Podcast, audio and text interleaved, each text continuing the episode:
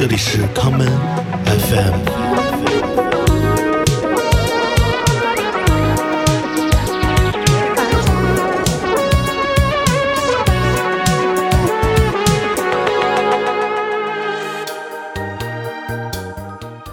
但是月饼这东西有没有可能就是有这种非常非常极端的原教旨主义月饼者？那有些东西能不能算月饼？我们讨论一下。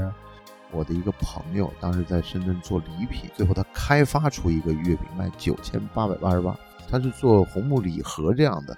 他做了一巨漂亮的盒子，大概二五十公斤还不二十五公斤一个嗯很棒的盒子，然后里面呢拿鲍鱼、燕窝、燕包翅这些东西全放进去做的月饼，然后里面特别好玩，配了一本小书。然后呢，讲了跟月光有关的故事，月光然后宝盒，对，然后还而且最奇怪的还放了一张 CD，嗯让你在吃月饼的时候呢，你可以听这个跟月亮有关的音乐。嗯，Only you can take me 呃，大家好，欢迎你们收听这一期的 Come FM。这期的节目是由我还有我们的老朋友老范范廷略，呃，以及美食作家西北一起录制的。我们聊一聊关于中秋节月饼的话题。那、这期节目也会在范廷略老范的自己的电台，叫做新生活电台中进行更新。呃，我们两边内容是一样的，呃，大家两边都可以选择自己方便的渠道来听这期节目。呃，本期节目月饼大战分为上下两期，话不多说，我们迎来它的上半期。 Fly me to the moon, let me play among the stars, and let me see what spring is like on uh, Jupiter and Mars. In other words, hold my hand. In other words, baby, kiss me. Fill my heart with song and let me sing forevermore. You are all I long for, all I worship and adore. In other words, please be true. In other words, I love you.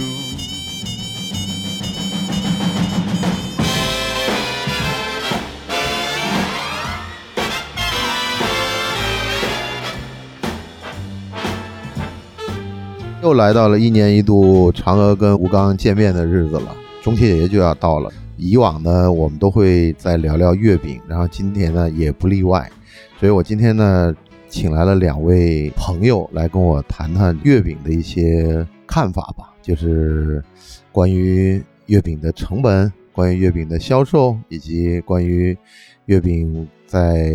年轻人的心目中会怎么样。然后我们先这么聊着吧，嗯，那我们做下自我介绍好吧？咱们也都不是外人，都不是外人，都是外人呃。大家好，我姓吴，我叫吴刚，我身边的他是我的朋友嫦娥。哎呀，终于见到两位了。对，然后呃，今天比较可惜没有把兔子带来，家里炖了。呃，兔子好像是在卖酒是吧？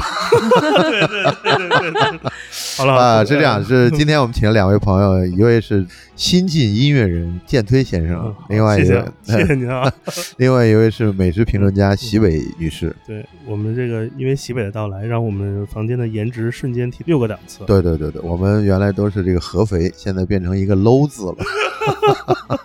没有，主要我们我们三个也比较熟啊，就跟大家开个玩笑。呃，做个正式介绍，我是建崔啊。很多人如果听播客，应该有可能会听到过我的声音。对，都是听你嗯播客长大的。对，但是西北老师，我们要那个隆重的介绍一下，因为我们是看着西北老师的文章长大的。这到底 明明是看着建崔老师的文章长大的，怎么就这么倒过来了呢 好？了好了，开头不要这么这么油腻。我们，嗯、我们一直就是怎么讲呢？就是西北在我们心中其实是有这样一个形象的，就是你可能经常很长时间不跟他联系，但有一天突然想问他一个问题，就是推荐我一些好吃的地方去。因为我觉得好像有了朋友圈之后，他每天在吃什么，包括他在推什么，我们都看得到。对，然后因为作为一个活生生在我们身边的美食作家，其实有他的存在很幸福。就是虽然很久不联系，但是见了面还是觉得很亲切的。见了面对，因为每天都好像看见我在朋友圈活蹦乱跳。对，见了面都很催是吧？其实我每天都能见到西北，呃，倒不是朋友圈，是在大众点评，因为大众有一个功能，就是你的朋友谁访问过，哇，那每个地方他都有他的。不是，你是天天要看这个，是准备买月饼呢，还是干嘛呢？不是啊，你得每天解决这个吃啥的问题。哦，反正反正咱们今天呢，嗯主要这个谈的不是糕点，也不是谈的烘焙市场，对对对，谈的是这个月饼市场。我朋友圈里第一个发月饼的，大家应该在七月头就开始发月饼了，天哪，对，很早，春江水暖鸭先知。先知，对对对对。我的月饼应该是六月份就开始吃了。嗯，你这吃的是烧饼吗？我 没有没有，我吃其实好多月饼它也不一定扣着这个时令，那就想早点开始嘛。我今天刚刚还跟朋友在聊，我讲你们可能不知道月饼最初出现在什么时候。哦，这个还真不知道。挺久以前的，好像是某一个什么朝代更替的时候，我记得。对，元末明初，嗯他呢是朱元璋要搞起义，然后元军给他围得水泄不通，然后军师刘伯温灵机一动，这实际上他是最早的社交媒体。他呢就把这个字条塞到月饼里头给运出来了。实际上现在 是啊，你这用 Telegram 或者用微信都可以嘛，你干嘛用月饼呢？嗯 就他这个是那种军事情报网络，呃，不是，他是整个就是元军，实际上因为你知道当时元朝对于汉人的这个管嗯制是非常可怕的，而且就包括什么菜刀都要收起来啊，还有什么就各种各样的措施。但是呢，这个英勇的这个人民呢还是起来反抗，然后呢，他们就拿这个来传递的，就是就有点像那种聚集的，要有。就约着一块儿怎么着那种样的，就拿这个来传递，而且当时正好他就讲了，哎，这是节日的食品，元军蒙古人嘛，人也嗯不不知道你们要吃什么，感觉地下党出现了。那就是，尤其是好像在那个时候，你想月饼比一般的食物还是要丰盛一些的，嗯特别是你在农业时代啊，这个二十四节气，特别到中秋，一般都是庆祝丰收的时候，所以嗯他就特别重视，然后呢就一直流传下来，然后就变成什么广式啊、苏式啊这种各种分别。但是我不知道西北你了解这个广式、苏式到底是怎么分别的吗？广式就是那种它是要烤制的嘛，然后苏式的话是有点像我们这边吃的那种酥皮的点心。对对对对对。嗯，两个制作方式不太一样，包括可能里面的内馅儿也有。感觉实际上还是南方这苏州这边好像更富裕一点，就 是就是随便就包吧包吧就给它弄出一个。善用动物的脂肪，优质油脂。哎，是的，是的，我是后来在广州酒家的年报里面嗯找到了月饼的成本的这些东西。OK，这个可是干货。呃，它但是它不是当年的，它是嗯大概几年前的。辅料的成本大概不超过十二块五。这个辅料呢，就包括禽蛋呐、莲子啊、面粉啊、糖料啊、果仁呐、油料啊、奶油啊，还有什么电柴油、蒸汽。然后还有一个辅料呢，就是印刷品，嗯，海绵呐、什么绸带垫片呐、还有什么包装材料铝。盒。嗯这加一块儿呢，包装耗材大概百分之十六，然后这个原材料呢是百分之十五。这个包装成本要大于原材料。相等吧，就 包装还是这个，你只要印刷这个嗯比实际上比面粉，就就大家总是讲这当面包的价格比面粉还便宜什么之类的嘛。这感觉好像这个 food cost 比快餐可能还低点儿。但是问题它销售季节短，它只嗯基本上一年只有一季。前两天我看的一朋友的文章是写的白天鹅一年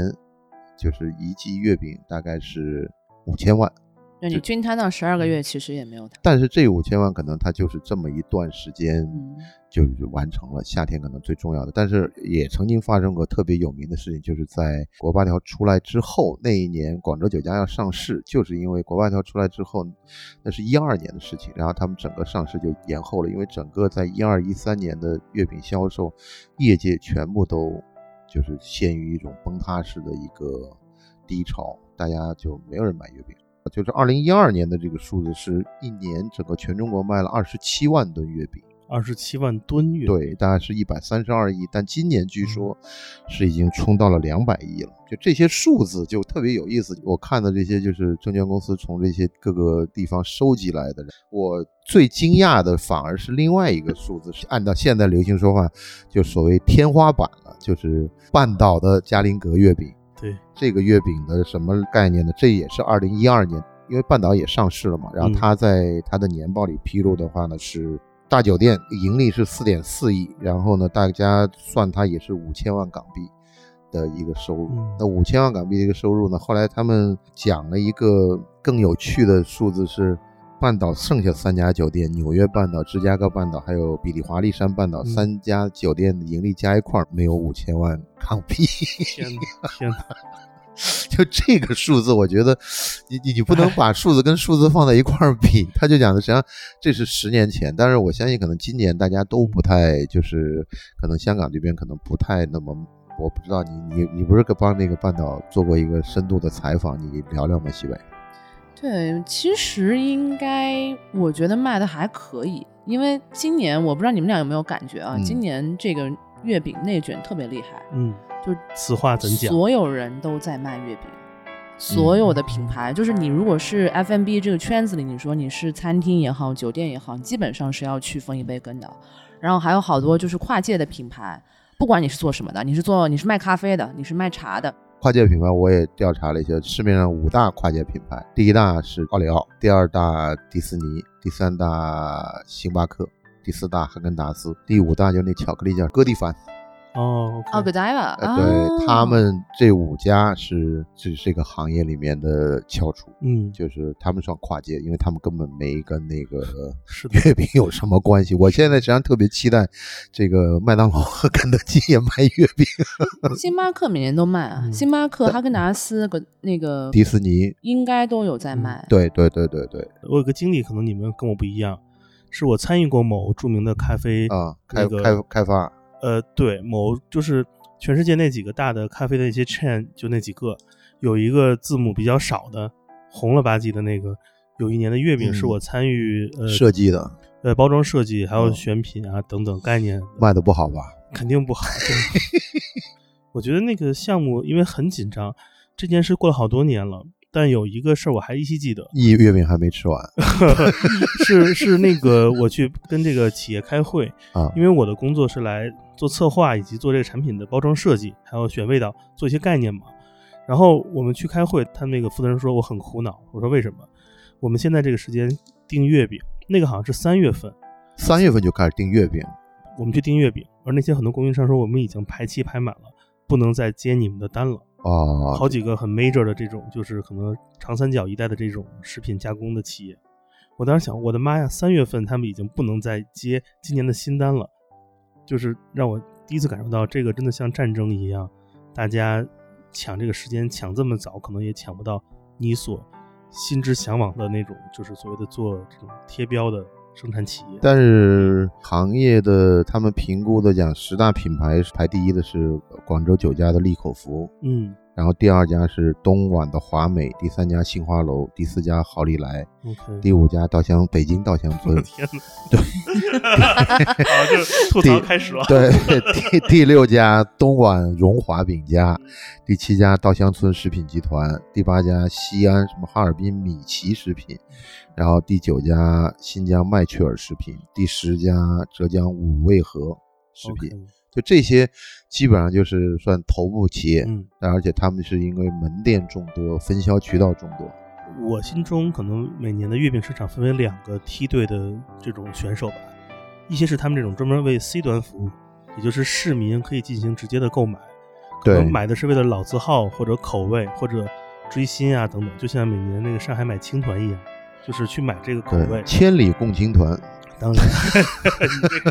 这个节目挺就是自动点赞哈。对对，自动点赞 然后另外一种呢是那种就是像很多企业刚才说那种做 FMB 的，他们要做跨界生产有自己的这样的一个产品，以及很多品牌，貌似它跟呃这些食品没有关系，但是它一定要做，要么它是这样的，它实际上都嗯是委都有 OEM 的，委是托委托加工的。嗯就是无非就是拿它的渠道，然后拿它的客面儿，然后来影响嘛。是的，对，OEM 公司给你很多选择嘛，就是让你但选。这个就是好像东莞那几家，嗯他们好多人都是最后在东莞下的单。OK，我在想，如果大家去亲自购买某一个你自己有传统性或者你想吃的月饼，这是一个正常的市场行为。但是其实我不知道从哪年开始，这种社交型月饼其实会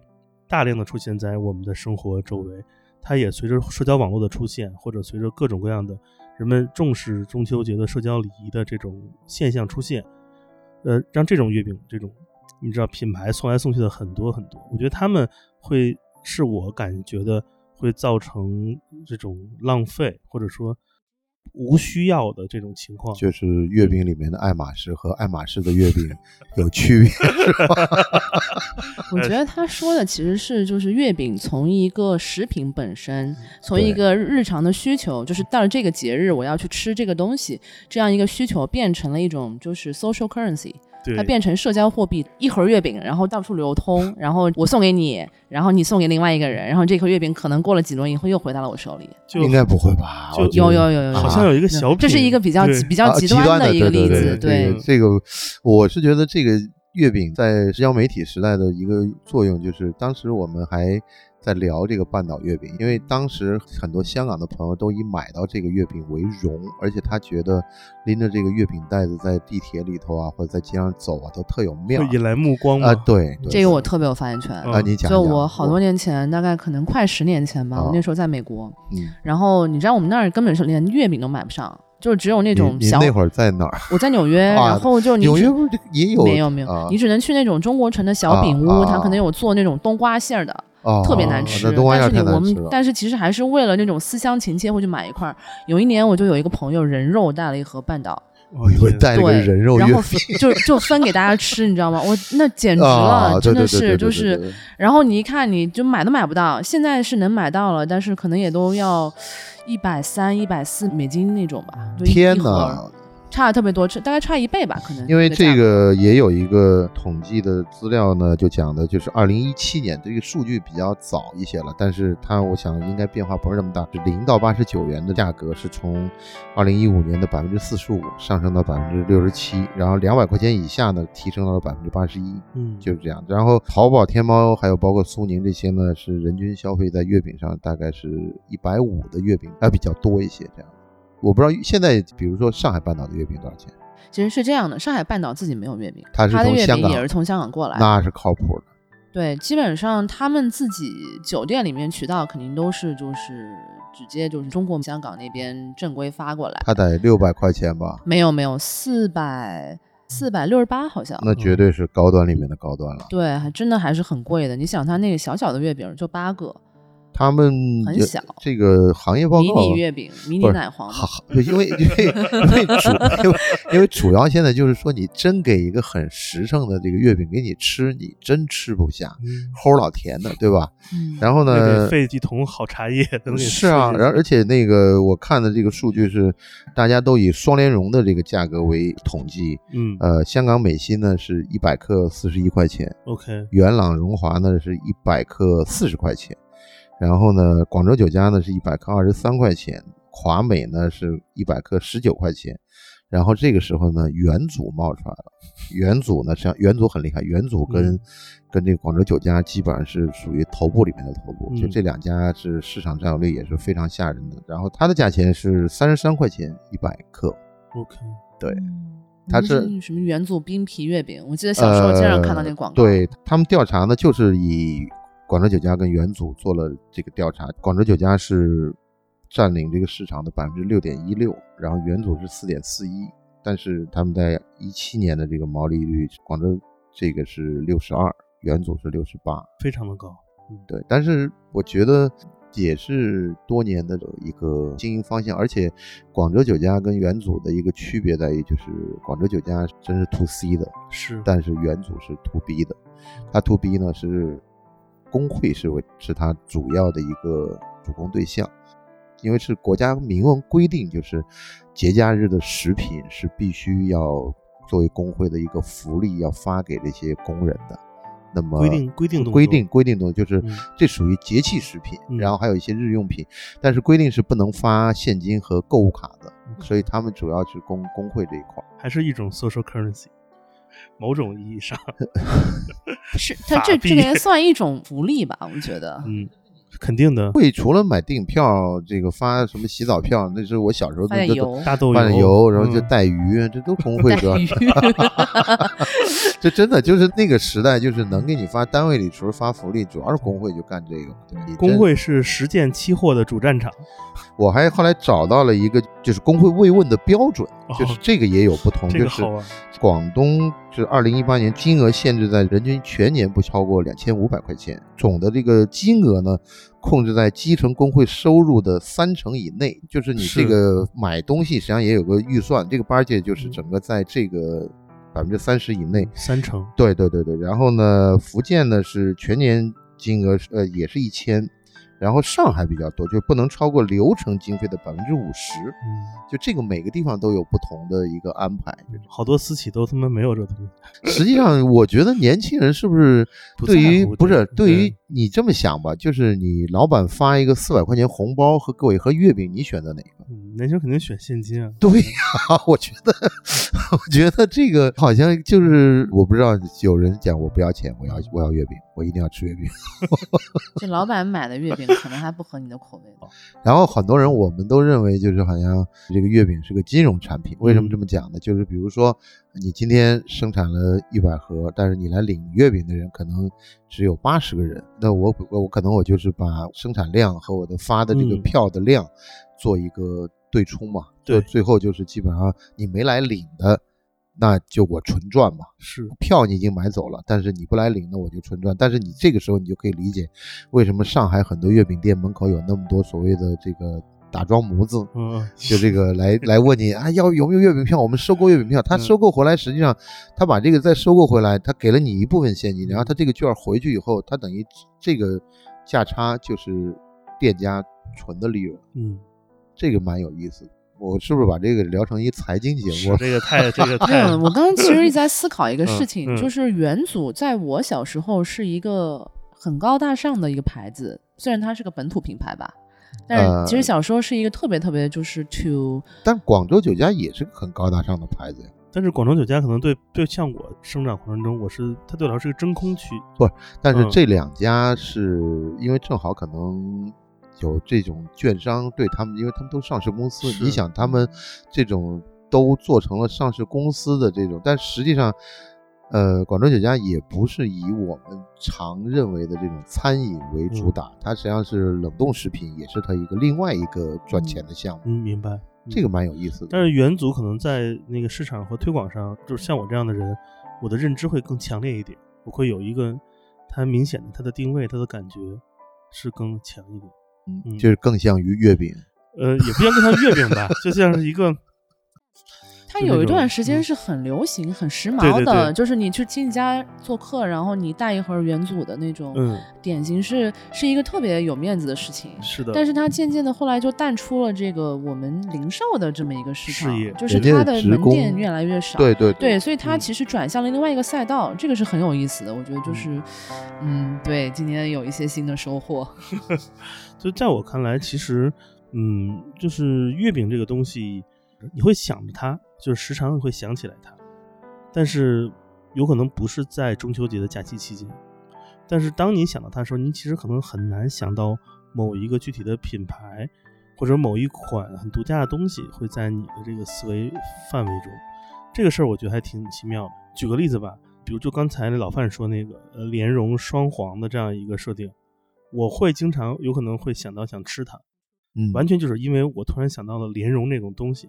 糯糯的因为那个东西你在别的地儿 你是见不着的，啊，它没有那种同质性，就是说，OK，你看粽子也可以放，元宵也可以放，它不能放。它它在我的认知中，它在月饼中的出现是它唯一合理的地方。但是如果不在中秋期间的话，这个白莲蓉这种东西，你总会感觉白莲花能放，白莲蓉不能放。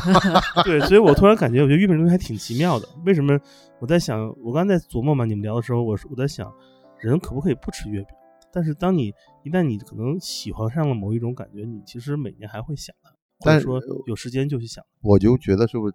甜品店没有这种材料呢，还是怎么样？白莲蓉就是把那个莲子给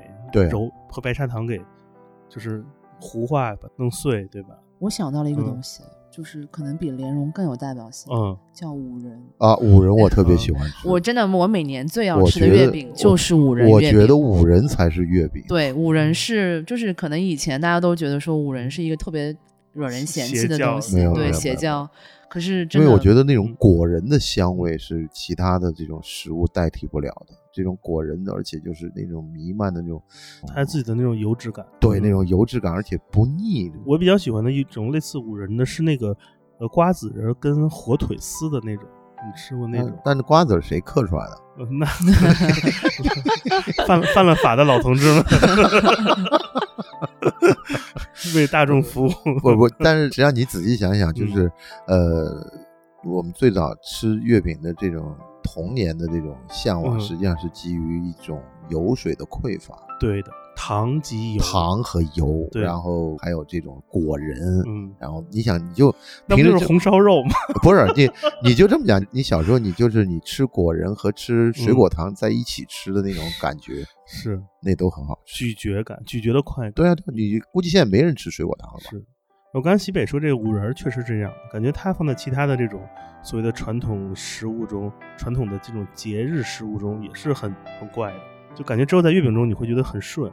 没有那种吃法。对，而且五仁很有意思，就是我在想一个东西，你刚刚说莲蓉嘛，嗯，就是现在为什么大家好多人其实不怎么爱吃月饼了，是因为口味这个东西跟月饼不是一个强关联的事情。OK，对，但是就是我觉得五仁和月饼是强关联，就是你基本上你想吃五仁这个东西，你只能就是等到中秋节这个时候，差不嗯多而且是秋天口感比较好一些，嗯你夏天吃可能吃那么多果仁可能会腻，嗯有这种感觉吗？嗯，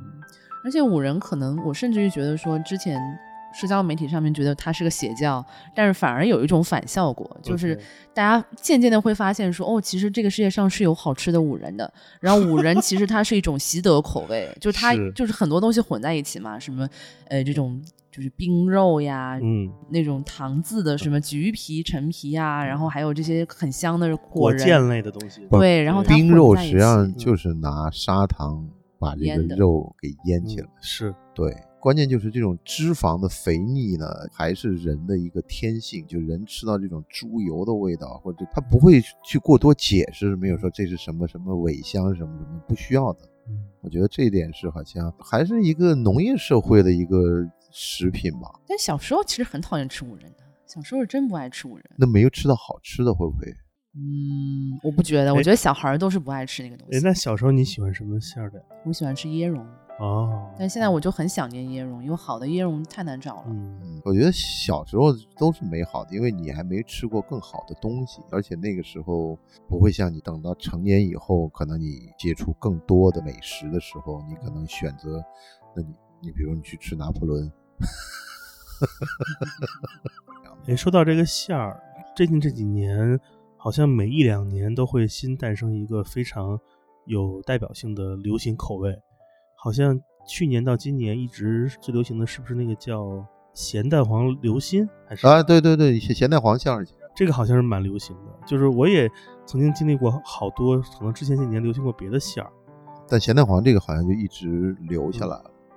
我觉得咸蛋黄这个可能是从半岛那个时期就开始了，对对对对是开创奶黄的第一个嘛，八十年代就开始做了。嗯但是我后来看到了一九六一年香港嘉顿月饼的价钱，，OK，铁盒装，这是九块八毛钱，六十年代吗？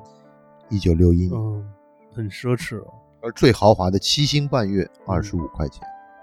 你这个城市有历史的话呢，你能够从那些促销券的收集里面看到当时的一个价格的经济情况对，当时好像广州六十年代什么开广交会期间推的那个菜谱，我看过一个熊掌大概二十块钱。你会看到那个时代的特色就是高级的东西全是山珍，没有海味，海味是现代捕捞这个出来。你说你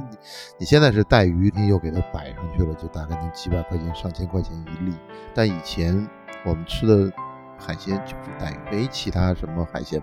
你小时候跟我小时候可能 不太一样。你感觉我跟他小 我不知道，咱们是三个小时候，我觉得。地域可能也不太一样。但是作为上海人，确实小时候吃带鱼吃的特别多啊。嗯，对啊，现在可能这个捕捞技术，嗯然后呃对没有那个时候候是一个舟山群岛的渔场养活了全中国的这个，就基本上过年的时候全发冰冻带鱼，都是从舟山群岛来的。你想要吃的带鱼可能是当年的，像我们在北京吃都是前年的。隔年啊，可能是欠这是个皇上那时候吃就是那种单单位可能前两年忘发了的那种太多了，不会吧？肯定有，肯定有。那个真的那个拿出来一条一条尚方宝剑，小时候印象很深刻。啊，对对，立着那儿的，对，所以现在我就特别对什么带鱼刺身，我就吃不来。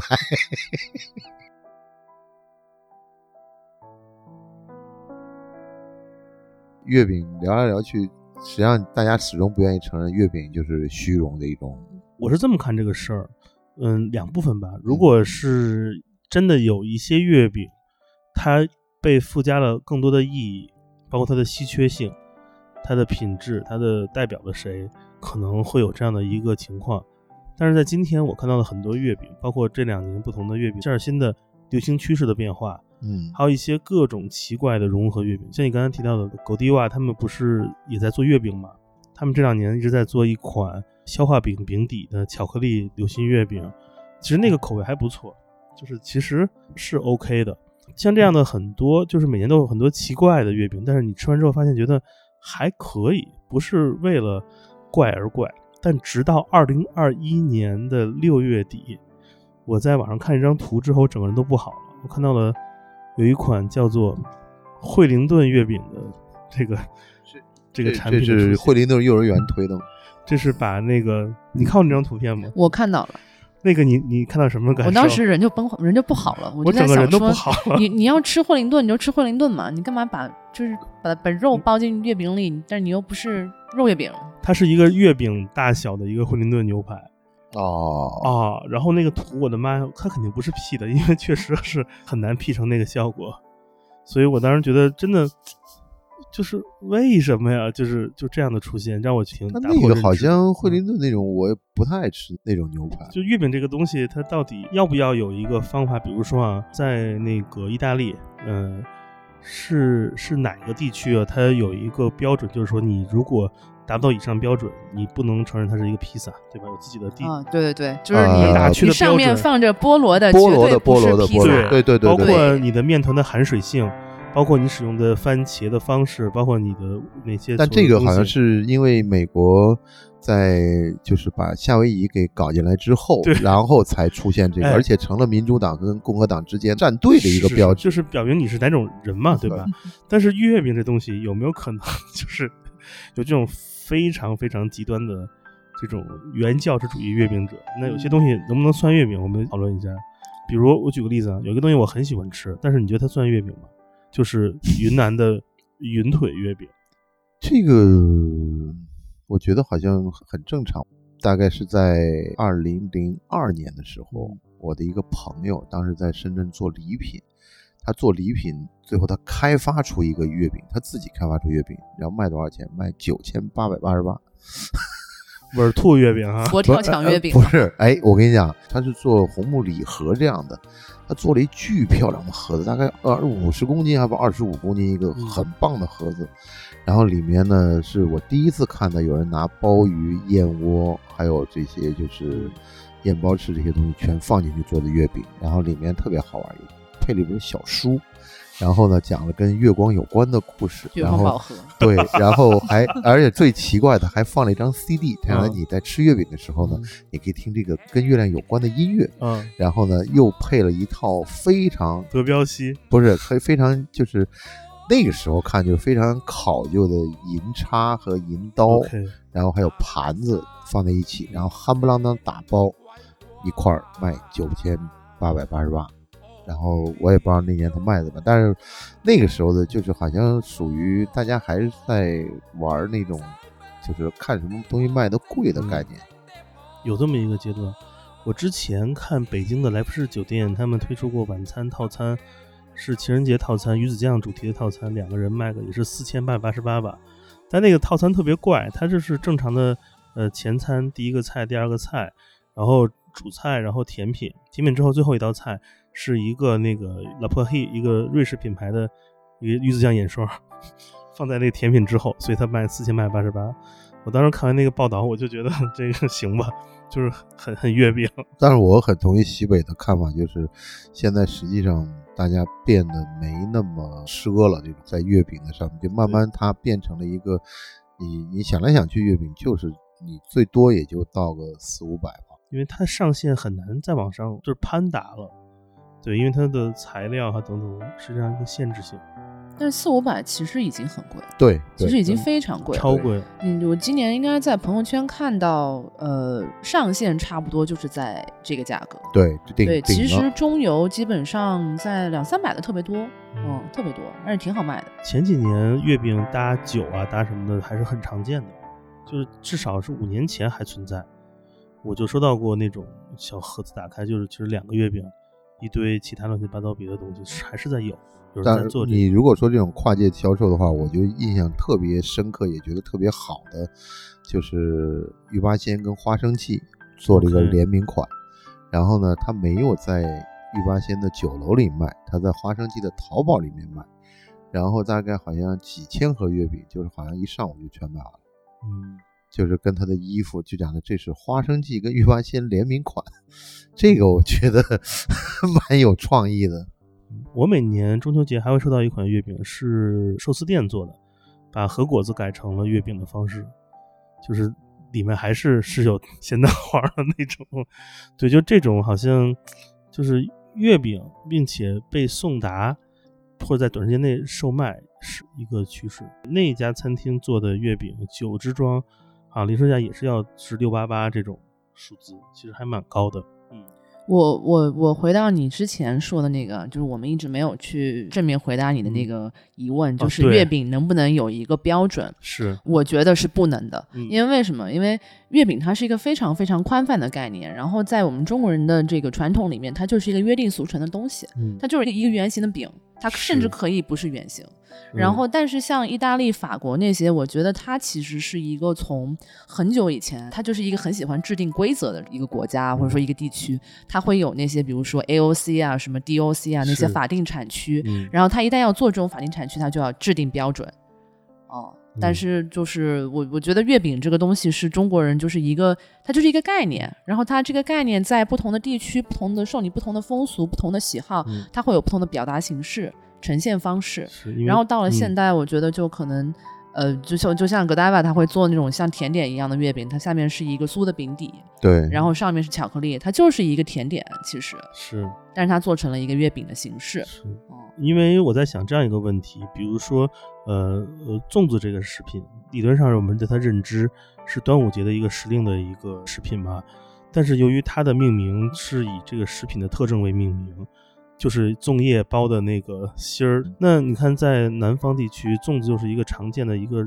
日常的食品，对吧？有早餐会吃粽子，呃，便利店会有，包括各种各样的一个很著名的牌子。那如果你去做自驾游，路过很多什么休息站，全都是在卖这，它是很便捷、很方便。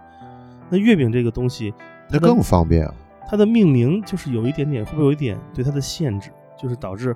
我们不可能像吃粽子一样，平时日常会有那么多渠道就会想购买它，因为就它可能是因为它甜品的特性吧，等等。可能我们是不是没有喜欢没事儿吃个小饼干儿这种概念？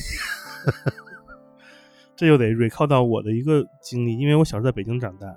北京大家都知道嘛，去那个地狱一般的地方就是稻香村嘛，就是买买不出东西的地儿。今天来录节目主要是为了聊聊稻香村的。稻香村有两款月饼，其实是日常都会销售，啊，就是它不会只有中秋节的期间会销售，就是叫自来红、自来白两款这种，呃，以低筋面粉为外包裹的这样一个烤制的这样一个酥皮的馅儿心，里面就是果料的。啊那自来红、自来白是它烤完之后，由于它那个呃色泽色泽对，因为它那个低筋面粉，如果你是加蛋黄的，烤完之后是变成自来红，因为色儿深嘛。如果你加的不是蛋和其他的东西，可能是奶多一点，就是白的，所以它叫自来红、自来白。里面基本就是青红丝，就是两种那种果料那个干果的这种这种丝在里面，这就是一个它的产品就叫这个名字，是一个日常能买到的。而这种东西，就像我刚刚提到的云南的云腿月饼一样，我在云南什么鲜花饼啊这种东西都很常见，嗯但是一旦到中秋节，哎，你平时不是叫鲜花饼和那个云腿饼的吗？怎么就多了一个月字，变成了鲜花月饼、云腿月饼？所以说，有平时吃某一种特殊糕点地区的这些东西，其实他们会在这几年在呃月饼的档期内，他们会加入到这个大军之中，慢慢成为其中的一个品类，也会被我们所融合进去了。这个其实是挺有意思的，因为我一直最 respect 的还是那种像广州酒家，或者小时候我们其实北京卖的最好是陶陶居，因为大家都在抢这个。啊，陶陶居的那些老的那种月饼，它是让我心中觉得哦，过节到了，吃这个月饼。很多那种常见化的饼类的点心糕点，这两年也是就是往里钻，已经模糊了这些界限了。所以我为什么问西北？如果像这种就是很传统的广式这种月饼，它在我心中是有很高地位的，因为它的制作工艺还有感受，满是我心中月饼的样子。对这个我其实是同意你的，因为像我们小时候吃的杏花楼，它也是广式月饼。对对，然后真的好的广式月饼是其实是很费工、很费料的。嗯，但是现在就是可能确实是行业标准有点降低，但是我觉得国家应该是有一个基本的一个标准的。我觉得这个事儿就国家别麻烦国家了，国家管要管那么多事儿，就这个月饼的事儿他也要管。这个我觉得就市场经济，你们能做多大？你总不能把月饼做成跟披萨饼那么大吧？就你自己慢慢就是你市场能做多大做多大吧。而且这个趋势很有意思，我今年就没有见过大的月饼，就是原来都是好哎像真的这么大的，现在全变成小月饼。现在今年都是小圆，就那种那种圆角方慢慢变对少了。，变小了，但是价钱没有变，但是，但是我比较善解人意的觉得，就是他们是觉得大家都在减肥，所以嗯不要吃那么多的月饼。原来那种圆角方大月饼，其实是就是我觉得那种还是我经常回家里，就是一家人会把那个切成四瓣儿。当时那种圆角方的月饼的中心还是一颗咸蛋，那家长帮你切好之后一分四一分二，每个人都能分到那个月亮的一部分，是有这种感觉。对，现在全都是一口酥的那种，一口大咸。